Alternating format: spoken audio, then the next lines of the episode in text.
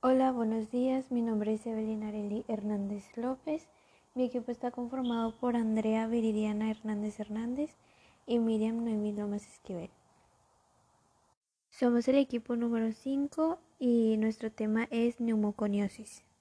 Y les hablaré sobre el concepto de neumoconiosis. Es una enfermedad pulmonar que resulta de la inhalación del polvo del carbón mineral, grafito o carbón artificial durante un periodo prolongado. La neumoconiosis es una enfermedad con características radiológicas similares a la silicosis, que afecta a los trabajadores dedicados al transporte de carbono que se exponen durante el proceso de extracción y depósito de polvo de carbono, en las centrales térmicas, la industria siderúrgica, la industria química e incluso en la venta y uso de equipos electrodomésticos.